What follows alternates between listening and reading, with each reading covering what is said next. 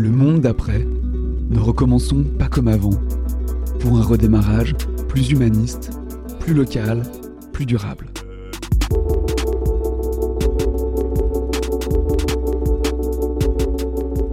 Été 2020. Les espoirs placés dans l'émergence d'un monde d'après sont contrariés lorsqu'en Occident plusieurs États affirment que pour répondre à la crise économique qui frappe, la population devra travailler plus, s'endetter plus et supporter la fatalité de l'austérité annoncée. Bref, encore les mêmes vieilles recettes pour soutenir sous perfusion le système capitaliste néolibéral. Alors comment dépasser cette impasse économique, sociale et écologique? Comment les citoyennes et citoyens peuvent-ils s'approprier concrètement ces problématiques? Comment les dynamiques translocales peuvent-elles surpasser ce statu quo? Les monnaies complémentaires peuvent-elles renforcer ce tissu économique régional et assurer le développement de ces filières d'activité tournées vers la durabilité? Le commun, déjà, c'est de se réapproprier l'idée de monnaie. Ça, c'est un premier commun. C'est-à-dire créer notre propre monnaie et euh, la faire évoluer comme bon nous semble. Commun, le podcast d'après. Vous écoutez Commun, le podcast d'après. Une collection de grands entretiens sans filtre qui donnent la parole à celles et ceux, experts ou citoyennes et citoyens engagés, qui œuvrent à faire d'une transition écologique, sociale et solidaire notre boussole de sortie de crise. Je suis Antonin Calderon et pour cet épisode de Commun, je reçois en compagnie de David Brun-Lambert, le docteur en sciences économiques et président de Mon Élément, Jean Rossio. En question avec lui, les tensions entre localité et globalité dans les réponses économiques et monétaires à apporter aux crises climatiques, sanitaires et économiques que nous traversons. À toutes et tous, bienvenue dans Commun, le podcast d'après, une coproduction après et The Spot Podcast Factory. Une réalisation Utopia 3. Commun, le podcast d'après. Jean Rossio, bonjour. Bonjour. C'est vraiment un plaisir de vous accueillir ici, donc, euh, dans ce salon d'enregistrement à la Jonction, au plein cœur de, de Genève. Merci. Jean Rossio, est-ce que vous pouvez vous présenter en, en quelques mots? En quelques mots, je dirais que j'ai toujours essayé de faire trois choses dans ma vie, en parallèle. Euh, réfléchir à l'état du monde, l'état de la société, l'état de ce qu'on vit au quotidien, mais ce qui est aussi global, du local au global. Je suis docteur en sociologie, j'ai enseigné 17 ans à l'Université de Genève et je continue à réfléchir et à, penser, à écrire quand j'ai le temps. Parallèlement, euh, j'ai toujours été investi dans la société civile, dans les associations, euh, sur euh, la question nucléaire, contre le nucléaire, sur le pacifisme, sur les droits humains, sur l'asile, et aujourd'hui sur l'économie sociale et solidaire, sur la monnaie du Léman. Et puis, parallèlement encore, j'ai toujours essayé de faire de la politique dans un parti institutionnel, pour pas le nommer, les Verts, tant sur le plan local, où je suis actuellement député au Grand Conseil, j'étais conseiller municipal, j'étais membre du comité, que sur le plan national ou global, où j'ai été membre de la...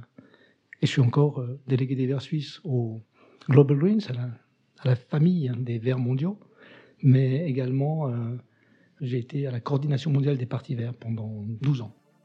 Pour commencer, une question rituelle. Un commun, c'est quoi? Un commun, c'est ce que l'on décide qui est commun entre nous. Un commun, c'est d'abord une gouvernance, c'est d'abord la décision qu'on va gouverner ensemble un bien ou un service. Par exemple, l'air, ce n'est pas un commun parce qu'on ne gouverne pas ensemble, mais euh, de... Vous connaissez l'image probablement de la vague de surf. Une vague, c'est pas un commun, mais au moment où des surfeurs sont dessus et qu'il faut la gérer et qu'on décide de la gérer ensemble, ça devient un commun. Alors Jean, aussi, on va parler euh, dans quelques instants du Léman, mais peut-être avant de parler du Léman, une introduction sur l'économie. On vous reçoit en été 2020. Elle va comment l'économie mondiale là? Elle est au plus mal, comme d'habitude. Comme d'habitude parce que, comme déjà le disait Gaël Giraud, économiste français, il y a exactement une année, on va droit dans le mur. C'était une année, c'était bien avant la pandémie. Et vous faites le même constat 12 Alors, mois plus tard. on- Pourquoi Non, on va droit dans le mur depuis, euh, depuis un, un long moment maintenant. On va droit dans le mur sur la question climatique. On va droit dans le mur sur la question de, financière, sur la gestion euh, du système international financier. On va, on va droit dans le mur à la fois rapidement à l'échelle de l'humanité, mais lentement à l'échelle du politique. C'est-à-dire quand on dit on doit avoir tout changé à l'horizon 2050, pour les politiques d'aujourd'hui, ça veut rien dire. C'est trop loin. Et quand on dit mais si on n'atteint pas le 60% de l'objectif, hein, par exemple de la neutralité carbone, hein, d'avoir un niveau d'émission carbone qui soit en 2050 au niveau de ce qu'il était en, 1990, si on veut avoir 80% de cet objectif en, 2030, c'est demain. Donc euh, on y va à la fois lentement mais sûrement, et, d'une manière euh, un peu accélérée quand même. Économie égale argent. Là, on est en train de dire aux citoyens, en particulier en Occident, ah ben, vous savez quoi, vous allez travailler plus, vous allez euh, supporter l'austérité, aussi vous allez la fermer, et si on fout les banques, ben, c'est notre affaire. Effectivement, on va dans le mur, mais on va pas tous dans le mur en même temps, et on va pas tous dans le mur à la même vitesse. Et au fond, les inégalités se, euh, croissent en même, en même temps que euh, le système euh, se détériore. C'est-à-dire que pour un certain nombre de, personnes, les choses vont de mieux en mieux, et pour d'autres, la majorité d'entre nous, elles, vont de mal en pis. Elles vont de mal en pis sur le plan de la santé, de mal en pis sur le plan de l'environnement direct. Elles vont de mal en pis sur le plan de la sécurité personnelle, face euh, aux GAFAM, à Google, etc., mais aussi face aux polices. On est de plus en plus menacé individuellement et euh, collectivement aussi, puisqu'on ne sait plus par où prendre la démocratie. Mais le système actuel, il profite quand même à un certain nombre de personnes qui gagnent de ce chaos. On peut les nommer par quel nom d'ailleurs? Spéculateurs ferait l'affaire Oui, bah, au fond, euh, c'est surtout les, investisseurs dans l'économie euh, non réelle, les détenteurs des entreprises du Nasdaq, par exemple, des grandes entreprises multinationales. C'est aussi, et c'est pervers, les grandes caisses de pension qui font travailler l'argent, notre argent, à des fins euh, qui sont délétères. Et si on reste sur les questions peut-être de, finances, comment est-ce qu'on peut expliquer que seulement quelques pourcents de l'argent en circulation est dans l'économie réelle pour les biens et services et que l'écrasante majorité de la monnaie circule dans les sphères spéculatives? C'est assez inexplicable au fond. Je ne sais pas comment on en est arrivé là si vite. C'est-à-dire que la finance servait depuis des, siècles et des siècles à financer l'économie réelle. Aujourd'hui, c'est plus le cas. La, finance tourne sur elle-même à une vitesse extrêmement importante. Et euh, il y a des économistes qui démontrent que euh, l'économie réelle représente 2 à 3% de l'économie globale, de 97 à 98% euh, c'est de l'économie spéculative, c'est de la vente et de l'achat d'actions, mais qui ne produisent aucune richesse concrète au quotidien. La monnaie, c'est quoi? La monnaie, c'est un, outil assez pratique pour euh, pouvoir euh, échanger des biens et services. Et ça repose sur quel principe, la monnaie? C'est la, confiance et, c'est la nécessité de l'échange. L'échange ne peut pas se faire par le don, donc elle se fait par un autre moyen. Et qui peut frapper monnaie? Ce sont les États qui frappent monnaie. Et les banques? Les banques frappent monnaie parce que les États leur laissent frapper monnaie, parce que les États autorisent les banques nationales à autoriser les banques à créer de la monnaie. Alors c'est quoi dans ce cas-là une monnaie alternative? Elle n'est pas frappée par les États ou par les banques, elle est décidée par les citoyens. Comment est-ce qu'elle peut avoir une valeur réelle? Le Léman, comme d'autres monnaies euh, alternatives, sont des monnaies complémentaires à l'euro, au franc suisse, aux devises, et donc ne concurrence pas ce système qui est très autonome. Par contre, on est également très autonome, c'est-à-dire que si les gens ont confiance dans la circulation du Léman, c'est une monnaie qui est tout à fait concurrentielle, si on veut, dans le sens de, la pratique. Mais euh, laissons aux États frapper monnaie. À quoi sert de créer une monnaie locale complémentaire? En tout cas, celle qu'on a créée ici est faite pour relocaliser l'économie. C'est pour que l'économie réelle soit l'économie la plus proche de chez vous. Vous savez qu'avec le Léman, on ne peut pas rééchanger ces Lémans en francs suisses. C'est-à-dire qu'au moment où ils circulent, ils doivent continuer à circuler dans la communauté de paiement du Léman. Ce qui fait qu'à chaque fois qu'il circule, c'est comme ça qu'on calcule le, produit intérieur brut d'un pays, c'est-à-dire qu'à chaque transaction, on crée de la richesse. Et euh, elle reste locale. On ne peut pas spéculer sur les marchés financiers clairement. Ça, c'est la première chose. La seconde chose, c'est que nous orientons notre monnaie vers la durabilité. C'est-à-dire que les entreprises qui euh, s'engagent dans la monnaie du Léman, par exemple, elles signent une charte. C'est une charte qui respecte les principes de durabilité, les principes de responsabilité sociale et environnementale. Et donc ça crée un club, ça crée un ensemble de personnes, un ensemble d'entreprises, de commerces qui euh, s'inscrivent déjà dans la transition énergétique, la transition écologique, la transition économique. Et, ça donne une identité à cette communauté. C'est ça, c'est pas rien. Quand on sort un billet du Léman quand on sort euh, son application du Léman, on dit sans le dire, je fais partie de la communauté du changement. La troisième euh, chose importante, c'est qu'on ait une monnaie euh, citoyenne, une monnaie démocratique, une monnaie qu'on discute. Comment faire vivre cette monnaie? Est-ce qu'il faut faire une ponction sur les transactions? Est-ce qu'il faut payer des cotisations quand on est une entreprise? Tout ça, ça se discute de manière démocratique.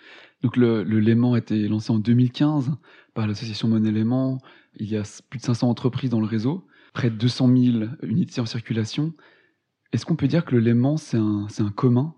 Le commun, déjà, c'est de se réapproprier l'idée de monnaie. Ça, c'est un premier commun. C'est-à-dire, pour nous, communauté de paiement du, du nous désirons créer notre propre monnaie et euh, la faire évoluer comme bon nous semble. Le, deuxième commun, c'est de se réapproprier l'identité de la transition. Disant, mais nous, on ne veut pas aller dans le mur comme tout le monde. Ne recommençons pas comme avant. On sait qu'on peut vivre sur la Terre en dépensant ce qu'elle peut donner en une année ni plus ni moins. C'est la limite qu'on ne peut pas dépasser. Et le, la pensée sur cette limite et l'identité collective autour de cette limite, c'est déjà une forme de commun. Puis du coup, ces monnaies très locales qui peuvent parfois être taxées de, de localistes, quand elles s'articulent au niveau global pour répondre aux, aux crises qui nous frappent? Pour l'instant, il, il, y a des réflexions, il y a des réseaux, il y a des réseaux euh, suisses, il y a des réseaux euh, français, il y a des réseaux dans chaque pays, il y a des réseaux continentaux, il y a des réseaux en Amérique latine mais euh, ce n'est pas encore opérationnel sur le plan de la résistance ou de la solidarité effective. Mais euh, tous ces gens se, se, se, se, connaissent et se parlent, et nous parlons à, des personnes, à des, à des collectifs, hein, sur comment euh, on, veut construire le monde de demain. Mais euh, la question du, localisme, euh, elle est, intéressante parce que ça veut dire que ce qu'on prétend, c'est qu'il faut relocaliser l'économie partout, que c'est euh, une volonté une prescription qui est universelle, c'est-à-dire qu'il faut partout consommer au plus près de chez soi ce qu'on a produit, parce que c'est la seule manière de créer une économie qui soit à la fois solidaire, sociale, durable et qui ne dépasse pas les limites planétaires. Ça ne peut pas répondre à toutes les questions, il faut des échanges. On n'est pas localiste dans le sens où on ne veut pas se refermer sur nous. Mais simplement, il y a une forme de protectionnisme en disant, mais dans la communauté de paiement, on aimerait simplement développer la richesse entre nous. Et justement, pour développer cette richesse de manière très, très simple, très terre à terre, comment on utilise du léman? Alors il y a deux manières de travailler en léman dans la région. La première, c'est de, de, pour le consommateur, par exemple, c'est d'acheter des billets de léman, comme des billets de, de francs suisses, par exemple, et on sait euh, que cet argent va être dépensé de manière éthique et, selon des critères que nous avons décidés avec eux. Vous mettez 100 francs sur notre compte et vous savez que votre argent va être investi de manière intelligente. Contre cet argent, on vous donne des coupons de léman. Ces billets de léman, vous allez pouvoir consommer avec. Donc en fait, là, les premiers 100 francs que vous avez eus, ils ont eu un double effet. Le premier, c'est que vous avez investi de manière durable, intelligente, responsable avec. Et la seconde, c'est que vous créez de la richesse locale si je paye mon, mon, jus local en Léman ou en franc suisse, finalement, dans les deux cas, j'achète quelque chose de local avec. Donc finalement, qu'est-ce que ça change de payer en Léman plutôt qu'en franc suisse? Euh, Avec le Léman, comme je disais tout à l'heure, il n'y a pas de possibilité de retour en arrière. On ne peut pas rééchanger les Lémans en franc suisse. Ce qui fait que les Lémans que l'entrepreneur reçoit, il doit les réinvestir dans le marché local. Autrement, les francs suisses, ils vont repartir à la banque, ils vont repartir sur les marchés financiers. C'est un succès, le Léman? C'est un succès. C'est un peu tôt pour le dire. Pour changer à ce point les mentalités, serait approprié quelque chose d'aussi euh, compliqué euh, et aussi qui avait l'air tellement extérieur à, à, l'action humaine que l'argent. Ça prend du temps. Ça prend du temps de manière pédagogique, mais euh, c'est déjà un succès dans le sens où euh, la plupart des acteurs euh, importants de l'économie ou de la politique aujourd'hui ou de la société civile connaissent euh, le Léman et, et, savent que ça existe et savent que c'est un moyen. Il y a encore des réticences parce que toute nouveauté euh, implique des changements de mentalité. D'un point de vue médiatique ou pédagogique, on a c'est déjà un succès. D'un point de vue économique, il faudra voir.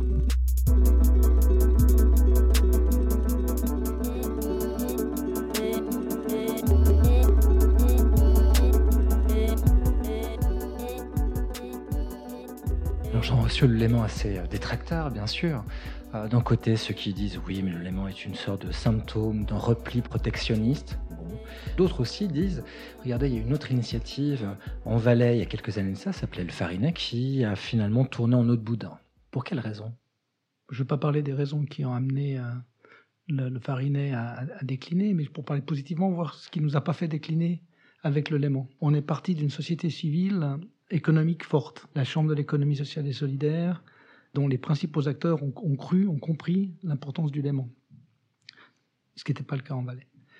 On n'est pas parti avec, euh, avec des institutions publiques ou parapubliques, comme l'Office du tourisme par exemple, pour vendre uniquement des produits genevois. L'important, c'était pas seulement d'aller du business au consommateur, c'était surtout de construire des solidarités mécaniques entre entrepreneurs, business à business. C'est ça qu'on crée avec le Léman. Troisièmement, parallèlement à cette monnaie qu'on achète, mis en place un système de mutualisation des, des, lignes de crédit en fait. Et, et ça, euh, ça n'existe pas en Valais. Alors expliquez s'il vous plaît. Ça permet à une entreprise de travailler quand elle n'a pas de liquidité. Par exemple, vous voulez euh, produire des pizzas, mais vous n'avez pas l'argent pour acheter les tomates.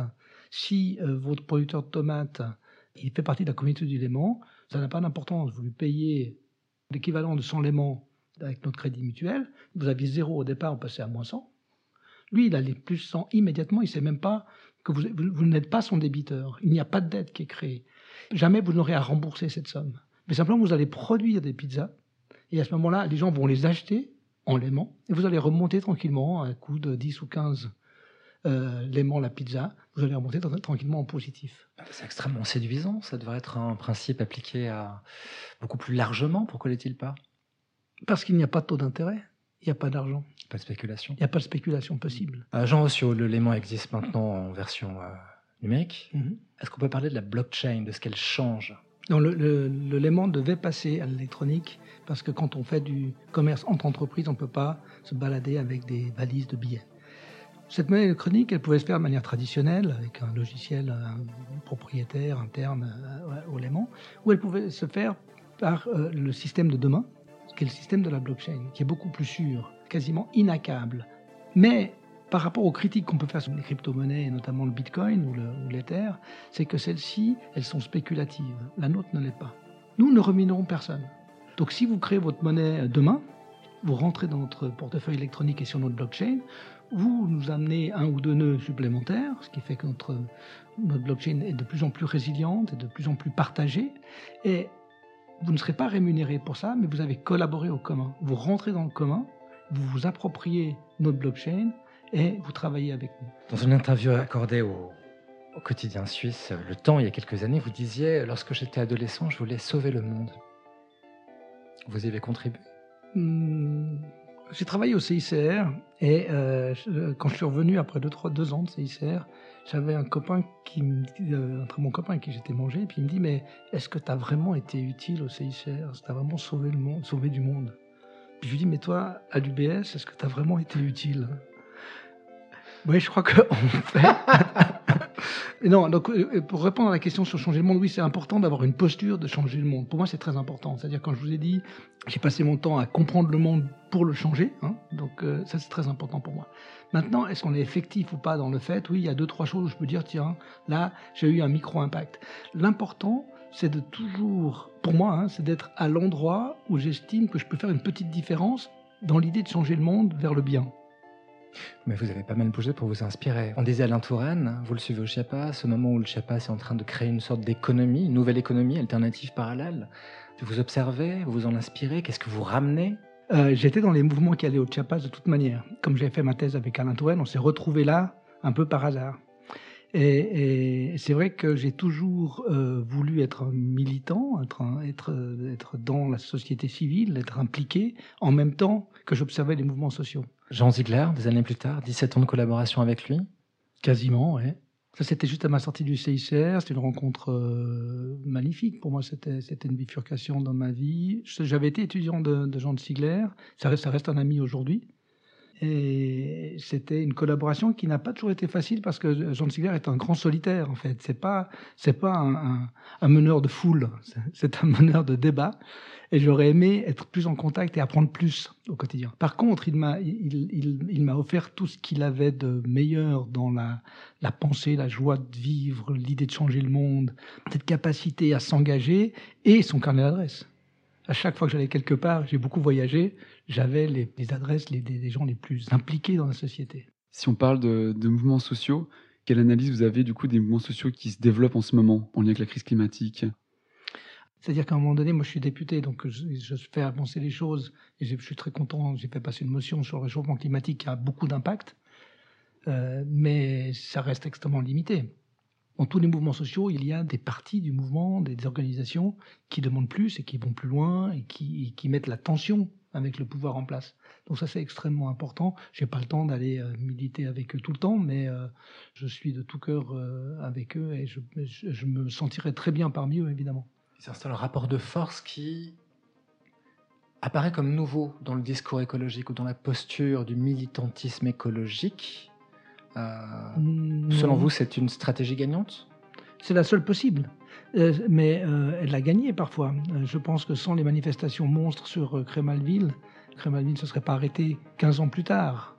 Il y a vraiment tout un mouvement qui s'est mis en place en, en France, en Allemagne, partout dans le monde, et qui a fait bouger les, les consciences. C'est ce que font maintenant Extinction Rébellion, ce que fait Extinction Rébellion sur la question climatique. Il n'y a pas de mouvement qui ne tienne pas sur ces deux jambes, qui est une forme d'action directe qu'il faut. Alors moi, je suis pour l'action directe, non violente évidemment. Hein. Les mouvements travaillent beaucoup cette option-là. On n'est plus dans l'action directe violente. Et puis, il y a l'action institutionnelle, convaincre les députés, convaincre les organisations euh, sociales, syndicales, écolos, etc. Jean sûr, j'aimerais qu'on parle du Forum démocratique mondial. Je le présente comme ça, un espace de réflexion, d'action et de débat sur une nouvelle gouvernance mondiale. La question s'impose, c'est est-ce qu'un tel lieu peut influer sur le débat, voire la décision politique? On est dans une période extrêmement difficile euh, sur, sur ces questions de gouvernance mondiale. C'est pour ça que une grande partie de mon temps, je le passe sur la réflexion sur le local actuellement. C'est pas que j'ai oublié la gouvernance mondiale, au contraire. Mais euh, c'est que le, le multilatéralisme très peu en vogue aujourd'hui. Euh, si on voit les, réactions de, Trump, de Poutine, euh, on est plutôt à une dislocation du monde qu'à la volonté de travailler ensemble. Euh, les États-Unis se sont retirés de l'OMS, c'est gravissime. L'OMC, dont je ne suis pas un des fans, est aujourd'hui quasiment morte. Alors il faut s'appuyer sur le BIT, il faut s'appuyer sur d'autres organisations, sur le, Conseil des droits de l'homme, etc. Il reste beaucoup de choses et il faut valoriser ça. Mais aujourd'hui, la, pensée critique, la pensée militante a de, la peine à faire coller une forme d'internationalisme avec une gouvernance mondiale, notamment pour les biens mondiaux, que sont les océans, que sont euh, les biens communs, qui ne sont pas des communs comme je défini tout à l'heure, mais qui sont des biens communs de l'humanité, euh, notre atmosphère, notre climat. Mais euh, la, période est, mauvaise. Donc ne perdons pas nos temps dans des, dans des combats d'arrière-garde, construisons les réseaux par en bas, et un jour, ces choses vont se, vont se recoller. On a commencé, je crois, cet entretien avec un mot qui s'est baladé un moment dans, cette, mhm. dans ce studio, qui était utopie.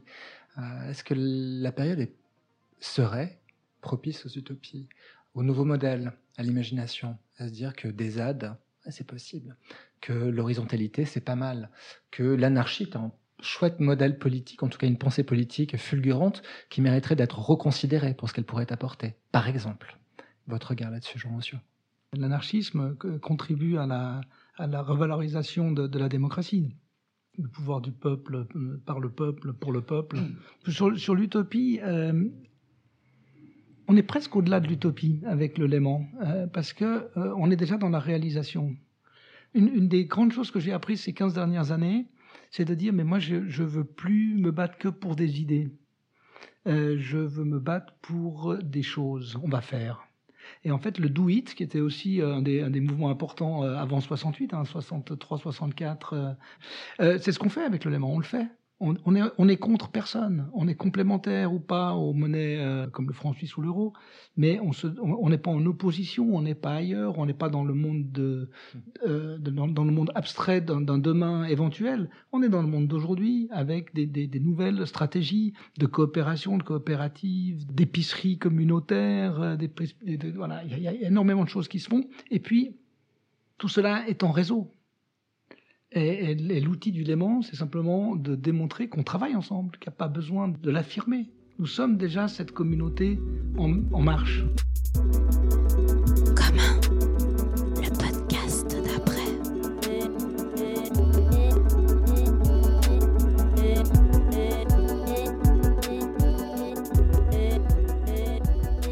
Jean Rossio, vous êtes binational, franco-suisse. Le Léman est une monnaie transfrontalière, elle circule sur le sol français et le sol suisse. Comment ça marche? Est-ce qu'il n'y a pas des risques de spéculation, des risques de tourisme d'achat? Le, le, fait d'être euh, franco-suisse et d'être né un peu sur la frontière, disons, être, euh, né sans hors frontière et sur la frontière. euh, je suis né en Algérie, dans un pays qui était en train de se, se défaire, d'une France qui était en train de perdre ses colonies, d'un père suisse qui habitait en France, à Végey-Foncenay, c'est-à-dire euh, euh, mégalopole, donc, qui était qui était qui est un Suisse de Haute-Savoie, alors qu'il y a des Rossios qui ont été maires d'Anières, par exemple, et des Rossios qui ont été maires de. Ouais. Et, et, donc votre, et votre mère euh, algérienne juive d'Algérie, oui. Donc voilà, donc euh, s'il si n'y avait pas eu la guerre, je pense que je serais resté là-bas et j'aurais fait une autre vie.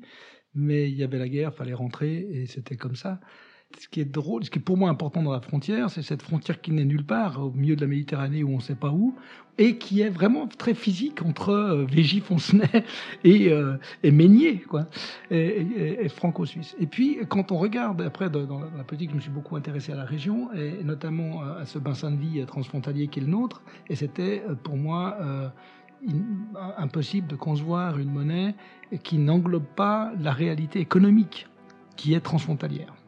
Maintenant, ça pose des, questions en termes de tourisme d'achat.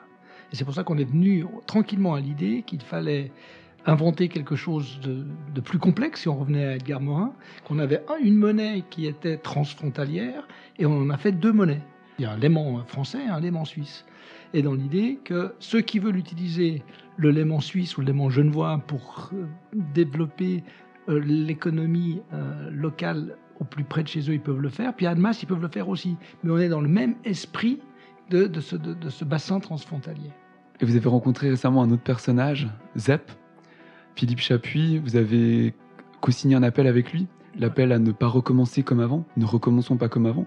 Est-ce que vous pouvez euh, nous expliquer comment ce, cet appel a été aussi signé par des députés d'à peu près tous les partis, de tous les bords politiques. Comment vous êtes arrivé du coup à ce, consensus politique autour de, cette demande? Et puis, est-ce qu'il va, est-ce va s'appliquer cet appel? Est-ce qu'il va être mis en place par le, par le canton de Genève? Euh, Avec ça, il est venu me chercher sur la question de ne recommençons plus comme avant. Donc il est venu me chercher pendant la période du, du Covid, pendant le, confinement, en disant mais on va pas recommencer comme avant à la fin du confinement. On doit trouver une méthode.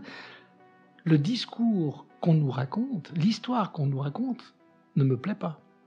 Alors si les, intellectuels dont on parlait tout à l'heure ont pensé le monde, Zepp fait partie de ces personnes qui racontent des histoires et qui sont très sensibles aux histoires qu'on nous raconte. Et donc, mais l'histoire qu'on nous raconte sur la, suite, euh, sur le déconfinement et sur la fuite en avant, on va, aller dans le mur, on va recommencer comme avant, et ça va être terrible. Ça ne marche pas. Il faut réinventer autre chose. Et donc j'étais très, très sensible à son, à son discours. Et le Léman, ça tombe bien pour ça. De dire, mais non, ne recommençons pas comment? Relocalisons l'économie. Immédiatement. Demandons une chose très très simple, c'est que l'État accepte l'élément dans ses moyens de paiement. Qu'est-ce qui retient aujourd'hui les entreprises euh, qui seraient intéressées par rentrer dans l'élément de ne pas le faire, de le faire justement? C'est parce qu'elles pensent, mais si j'ai trop de l'élément, je ne vais pas m'en sortir. Il faut que je paye euh, mon AVS, il faut que je paye mes employés, il faut que je paye euh, mes impôts. Et donc les gens sont un peu réticents en disant mais ça risque de me compliquer la vie et de me rendre ma vie économique de mon entreprise et mes responsabilités d'entrepreneur plus difficiles. Si l'État reprenait l'élément pour les redépenser dans l'économie locale, la boucle serait bouclée. Voilà une manière très très simple de ne pas recommencer comme avant. Et puis, euh, après, j'ai pris mon bâton de pèlerin, comme je sais, le faire en politique, c'est-à-dire d'aller convaincre, parti par parti, député par député. Et j'étais très heureux, au moment où on a lancé l'appel, de voir que, à part un parti avec lequel j'ai pas fini de, négocier, tous les partis étaient représentés dans l'appel. C'est-à-dire qu'il y a eu un député par parti, ou deux, ou trois, euh, de tous les partis au Conseil, à part le PLR, pour pas le nommer pour l'instant, qui euh, signe l'appel de, de ZEP sur Ne recommençons pas comme avant, et demandons à l'État d'accepter l'élément. Le Conseil d'État, vous le sentez euh, plutôt enclin à lui aussi accepter hein, Il se laisserait pousser le courage Je ne sais pas s'ils auront ce courage, je ne sais pas. Peut-être, peut-être. Peut vous, le, vous le souhaite. Jean, on vous quitte avec une question, c'est une question rituelle. Pose à chacun de nos invités ici. S'il était un commun, un commun à inventer, ce serait lequel? Un commun à inventer Il n'y a pas de commun à inventer qui ne sortirait d'une chose à régler, en fait, d'un souci commun à régler collectivement. Tous les soucis communs que j'aimerais régler collectivement, j'essaye d'inventer des communs pour le faire. Et donc, je n'ai pas d'exemple de commun qu'on n'aurait pas encore inventé. On doit faire un commun de tout le big data, en fait. C'est ça. Le commun qu'il faut réaliser maintenant, on est déjà un peu dedans, on a déjà commencé à travailler, c'est de toute notre activité produit de la donnée. La masse de données que nous produisons, ce qu'on appelle le big data, est une ressource énorme pour la santé, pour les transports, euh, pour l'éducation. C'est énorme. Simplement, elle est captée par des entreprises, les GAFAM pour pas les nommer, euh, elle est captée par les entreprises qui en gardent tout le bénéfice tout en fliquant de plus en plus les individus, tout en poursuivant de plus en plus les individus dans leur retranchement de consommateurs, de citoyens, etc. Ce qu'il faut, c'est récupérer ce big data pour les citoyens. Jean Rossio, merci beaucoup d'avoir été avec nous ce soir et on vous souhaite une belle soirée. Merci, c'est vraiment tout plaisir était pour moi, merci. Commun, le podcast d'après.